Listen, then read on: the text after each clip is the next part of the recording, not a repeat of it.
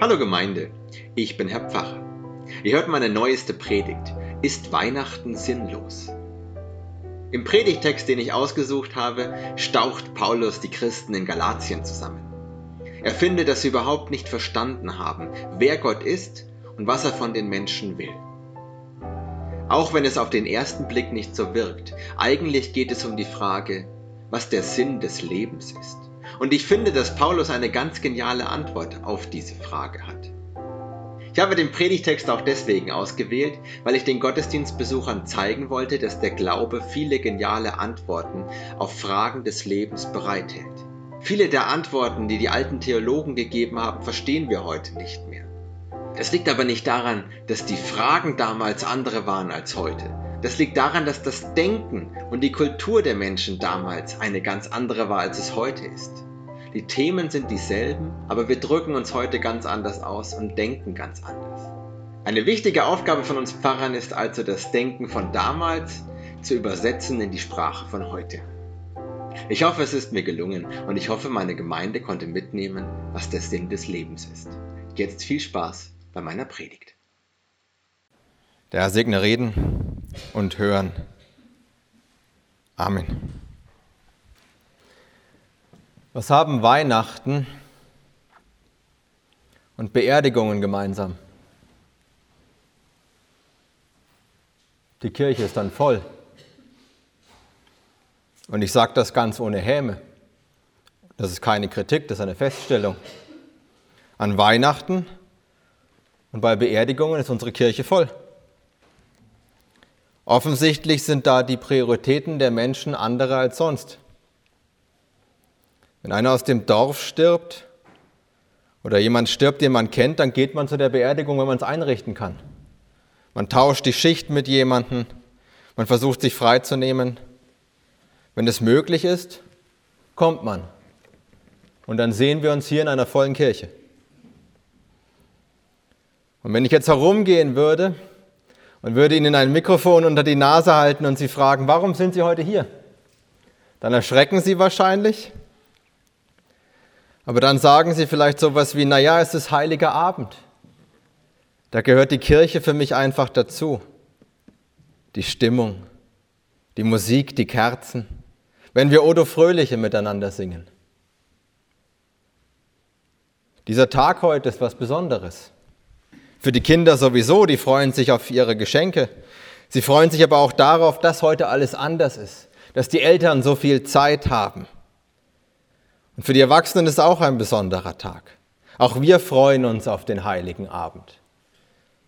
Vormittags ist noch Trubel, da wird noch gearbeitet oder es wird alles für den Abend vorbereiten, weil es soll ja schön sein heute Abend. Wir wollen mit der Familie essen. Der Fernseher bleibt in vielen Familien aus und zwar ganz ohne Zwang.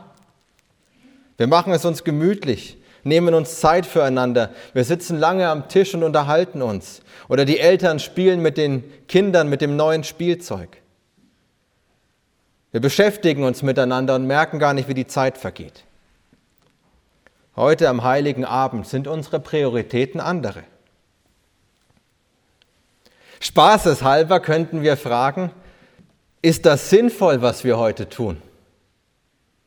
Naja, kommt auf die Kriterien an, nach denen Sie Sinn messen. Es ist jedenfalls nicht effizient. Effizienter wäre, wir essen eine Kleinigkeit, wenn wir Hunger haben und machen dann wieder was anderes. Gesund ist der heilige Abend wahrscheinlich auch nicht. Jedenfalls nicht, wenn Sie heute so viel essen, wie ich noch essen werde. Ist dann nützlich? Eigentlich nicht. Sie könnten jetzt was Produktiveres tun als hier zu sein. Oder in einer Stunde daheim am Esstisch zu sitzen, zu essen und zu trinken. Wenn wir die üblichen Kriterien anlegen, nach denen wir Sinn messen, ist der heilige Abend eine absolut sinnlose Veranstaltung. Aber bevor wir jetzt den heiligen Abend abblasen, könnten wir mal einen Blick auf die Kriterien werfen, nach denen wir Sinn messen. Für die meisten Menschen sind Sinn und Nutzen dasselbe. Sinnvoll ist, was einen Nutzen hat und sinnlos ist, was keinen Nutzen hat.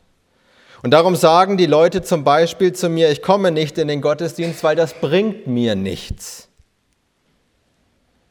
Was mir nicht nützt, hat keinen Sinn. Und darum ist für so viele Menschen wichtig, dass sie etwas zu tun haben, eine Arbeit haben, bei der sie sich nützlich machen können. Das muss gar nicht der Beruf sein, das kann auch der Verein sein oder die Familie daheim oder ein Hobby, wo ich das Gefühl habe, ich tue etwas Nützliches für andere, für die Gemeinschaft. Da empfinde ich mein Tun als sinnvoll. Und da empfinde ich mein Leben als sinnvoll. Und dass da was dran ist, bestreite ich gar nicht. Aber es hat eine Kehrseite. Was ist, wenn ich nichts mehr tun kann? Was mit den Alten bei uns? Viele in unserer Gemeinde haben ihr ganzes Leben lang gearbeitet, haben hart gearbeitet, haben viel gearbeitet, haben sich ein Leben aufgebaut, Kinder großgezogen, haben sich engagiert. Und bei all dem hatten sie das Gefühl, mein Leben hat Sinn, weil sie etwas Nützliches tun. Aber jetzt können sie nicht mehr arbeiten, weil sie sich kaputt gearbeitet haben. Können sich nicht mehr nützlich machen, weil die Kinder aus dem Haus sind und die Enkel keine Hilfe mehr brauchen. Im Gegenteil, jetzt brauchen die Alten selber Hilfe. Und dann sagen sie mir, dass sie ihr Leben als sinnlos empfinden. Was ist mit dem Sinn, wenn ich nichts mehr tun kann? Intuitiv wollen wir unseren Eltern und Großeltern, wenn sie sowas sagen, immer sofort sagen, aber dein Leben hat doch Sinn. Aber so richtig erklären können wir es auf Anhieb nicht. Und wenn deren Leben Sinn hat, obwohl sie sich nicht nützlich machen, dann stimmt etwas mit unseren Kriterien nicht, nach denen wir Sinn beurteilen. Paulus schreibt im Brief an die Galater, als aber die Zeit erfüllt war, sandte Gott seinen Sohn, geboren von einer Frau und unter das Gesetz getan, auf dass er die, die unter dem Gesetz waren, loskaufte, damit wir die Kindschaft empfingen. Weil ihr nun Kinder seid, hat Gott den Geist seines Sohnes gesandt in unsere Herzen, der da ruft, aber, lieber Vater. So bist du nun nicht mehr Knecht, sondern Kind. Wenn aber Kind, dann auch Erbe durch Gott. Paulus und die Galater streiten sich um die Frage, was der Sinn des Lebens ist. Ich vermute, das kommt Ihnen beim Hören gar nicht so vor, aber genau darum geht es. Sinn oder Sinnlosigkeit sind ein ganz modernes Konzept, das Paulus nicht kennt und das die Galater auch nicht kennen. Aber sie diskutieren dieselbe Frage, nur eben in den Worten und Sprachformen ihrer Zeit, vor dem kulturellen und religiösen Hintergrund ihrer Zeit. In 500 Jahren diskutiert man vielleicht über diese Frage wieder ganz anders, mit ganz anderen Begriffen und sagt dann über uns, ja, ja, die Mitteleuropäer hatten diese komische Vorstellung von Sinn. Aber ich sage Ihnen, die grundsätzlichen Fragen, die uns Menschen bewegen, sind seit Jahrtausenden dieselben. Wir stellen sie nur jedes Mal neu in anderen kulturellen Kontexten. Und weil uns die alten kulturellen Kontexte oft nicht mehr geläufig sind, verstehen wir die Antworten nicht mehr, die frühere Generationen auf diese Frage gefunden haben. Und das ist schade, weil viele dieser Antworten genial sind. Die Galater also waren überzeugt, dass das Leben dadurch sinnvoll wird, dass man etwas Sinnvolles tut so wie man Sinn in seiner Arbeit finden kann, dass man sich etwas aufbaut und sich für andere Menschen einsetzt. Die Galater sagen, Gott hat uns ja Gebote gegeben, die dem guten Zusammenleben dienen. Die Gebote sind nützlich und wenn wir danach leben, machen wir uns nützlich. Und es hat sogar noch einen viel größeren Nutzen, denn wenn Gott dann mal die Menschen richten wird, dann werden wir in den Himmel kommen, weil wir uns ja nützlich gemacht haben. Nach den Geboten leben ist also doppelt nützlich und damit doppelt sinnvoll und damit unser Leben sinnvoll, wenn wir nach den Geboten Gottes leben. Und Paulus flippt darüber total aus. Was ihn so stört, ist, welches Bild von Gott die Galater damit zwangsläufig haben. Für die Galater ist Gott ein Herr und die Menschen seine Knechte. Und der Knecht muss sich eben nützlich machen. Dafür ist er ja Knecht. Aber Paulus sagt, Gott ist damit falsch beschrieben. Er ist nicht Herr oder Arbeitgeber, er ist Vater und wir seine Kinder. Ich weiß, dass manche Menschen das Bild, dass Gott wie ein Vater ist, ganz kritisch sehen, weil sie eine schlechte Beziehung zu ihren Vätern hatten oder die Väter nie da waren oder kalt und abwesend wirkten. All das hat Paulus nicht auf dem Schirm. Gott ist unser Papa, sagt Paulus, nicht der Herr Vater, nicht der Abwesende, sondern der liebe Papa, der uns zuhört, der sich kümmert, der morgens noch mit seinen Kindern ein bisschen im Bett kuschelt vor dem Aufstehen. Gott ist wie der Papa, der seine Kinder liebt, egal was sie anstellen, egal welche Lebensentscheidungen sie treffen. Die Liebe Gottes zu den Menschen ist damit völlig unabhängig von der Frage, was ein Mensch tut oder nicht tut. Und damit völlig unabhängig von der Frage, ob ein Mensch nützlich ist oder sein könnte. Wie sich ein Vater über seine Kinder freut, so auch Gott über die Menschen. Wenn sie einfach nur da sind, ihr Leben leben, sich am Leben erfreuen, Gott Papa nennen und ihn für ihr Leben danken, dann muss gar nicht mehr getan werden. Und darum widerspricht Paulus den Galatern so scharf und sagt, sinnvoll ist euer Leben nicht, weil ihr etwas Sinnvolles tut. Sinnvoll ist euer Leben, weil Gott euch liebt und ihr ihn. Wenn Sie das verallgemeinern wollen, können Sie also heute sagen, der Sinn des Lebens liegt nicht darin, was man tut, sondern in den Beziehungen, in denen wir leben. Das Gefühl von Sinn stellt sich da ein, wo wir herzliche Beziehungen zu Gott und zu unseren Mitmenschen haben. Und darum kommt es ihnen intuitiv falsch vor, wenn Menschen, die sie lieben, ihr Leben für sinnlos halten, weil ihre Liebe selber schon der Beweis dafür ist, dass deren Leben sinnvoll ist. Und damit ist auch klar, den Sinn ihrer Existenz kann ihnen niemand nehmen.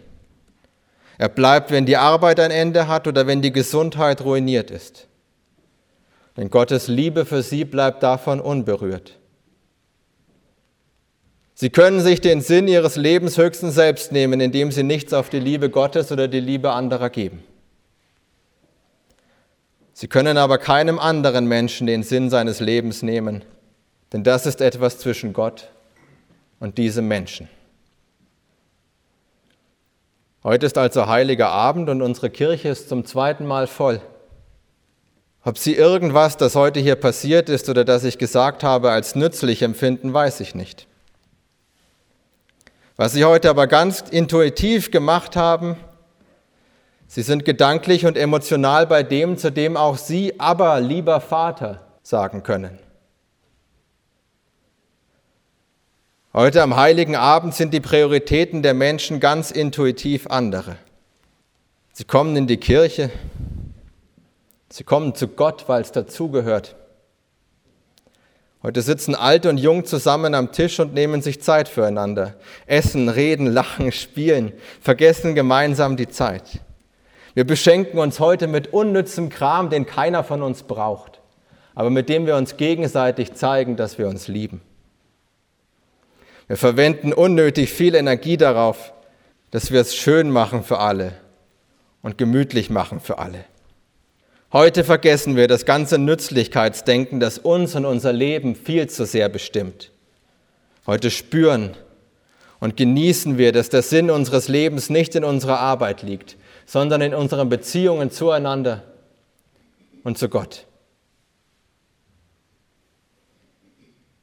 Gott war überzeugt davon, dass genau das jeder Mensch endlich begreifen soll. Also ist er selber ein Mensch geworden, um genau das den Menschen zu sagen.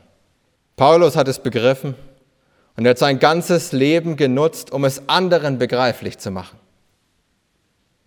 Ob wir es noch begriffen haben, weiß ich nicht. Vielleicht ist der sprachliche und kulturelle Abstand zu groß. Aber intuitiv ist es noch da. Und das sehen wir daran, wie wir Weihnachten feiern.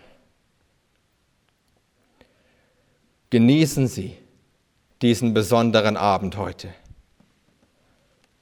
Und lassen Sie es auch morgen und übermorgen und das ganze Jahr über noch ein bisschen Heiligabend sein, indem Sie Zeit mit lieben Menschen und mit Gott verbringen. Indem Sie einander sagen, was Sie sich bedeuten. einander beschenken, Zeit und Aufmerksamkeit schenken und die Zeit und Aufmerksamkeit der anderen und die Aufmerksamkeit Gottes für sie genießen. Und dann spüren sie den Sinn in ihrem Leben. Als aber die Zeit erfüllt war, sandte Gott seinen Sohn, damit wir die Kindschaft empfingen. Weil ihr nun Kinder seid, hat Gott den Geist seines Sohnes gesandt in unsere Herzen, der da ruft, aber, lieber Vater, so bist du nun nicht mehr Knecht, sondern Kind. Amen.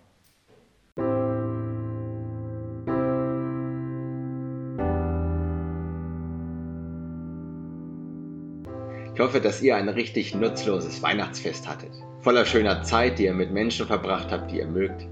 Voll mit gutem Essen und voll mit einem schönen Gottesdienst. Und ich hoffe, dass ihr erkennt, dass euer Leben sinnvoll ist.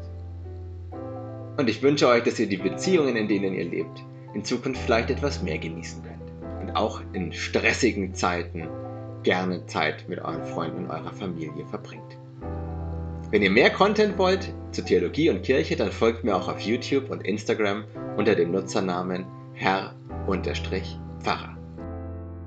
Ansonsten, bis wir uns wiederhören, wünsche ich euch alles Gute und Gottes Segen. Ciao.